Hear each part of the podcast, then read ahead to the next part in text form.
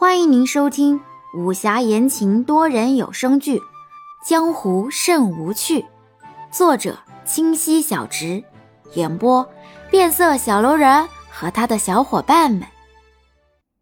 第四十八集，令两人疑惑的望着他，林洛儿忙道：“我也没旁的意思，我也觉得这伊人小姐姐甚是可爱。”你若是稀罕，就好好待他，莫要逢场作戏。林植更疑惑了，今日是怎了？好似威胁我。广新兰在旁看着林洛儿不吭声，见二人眼光又落到自己身上，林洛儿眼神躲闪。我这不是怕你学坏，那伊人我也挺喜欢的。说完。不理会二人，推门而去。广新兰转向林植道：“你可觉得你妹子不对劲？”林植点头，两人沉默。少顷，林植告辞。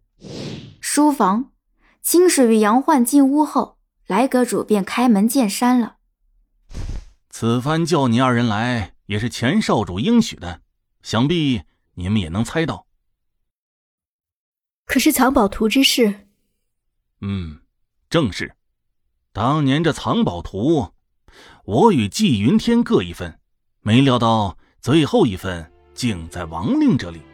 此图合则圆满，故作此图者终生不得相见。哎，没想这一天终究是来了。可确有其事？无人知晓。当年老门主一分为三，只是为堵悠悠众口，未曾道明真假。我爹当年也没有向我说明。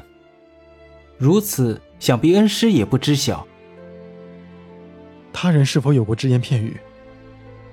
杨焕不死心，追问道。众人沉思。少顷，前门主做恍然大悟状。哦，我想起来了。老夫的祖父曾在老夫幼时提过一事。啊，祖父提起，先主当年被先帝赐死，这藏宝图无故消失了一阵，后不知为何又重归钱家。众人皆沉默。钱爵忽然道：“姑奶对此事可有印象？晚辈认为可请姑奶来，共同商谈一番。”恰巧外头传来下人禀告的声音：“老爷，王老夫人求见。”快请进来。老身来的晚了。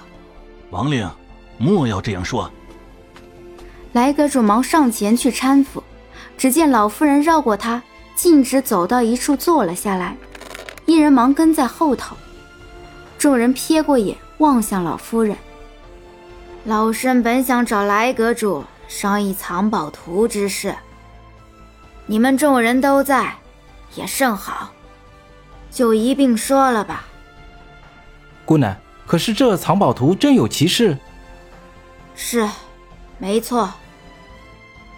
当年都道，我钱家藏宝图一分为三，只为堵住悠悠众口。此托词。所言非实。当年藏宝图重归我钱家之时，还夹着一封书信。书信中让当家以钱家众人起誓，将此图一分为三，藏于钱家之外。这便有了我们三处终生不得而见的安排。如此。怕是真正的谜底还未揭晓，晚辈倒是有个医德之见。你说，事已至此，那钱安也未曾再露面，不妨我等将三份归一，看看究竟。嗯，不如反客为主。本集已播讲完毕，喜欢请右上角点击订阅关注哦。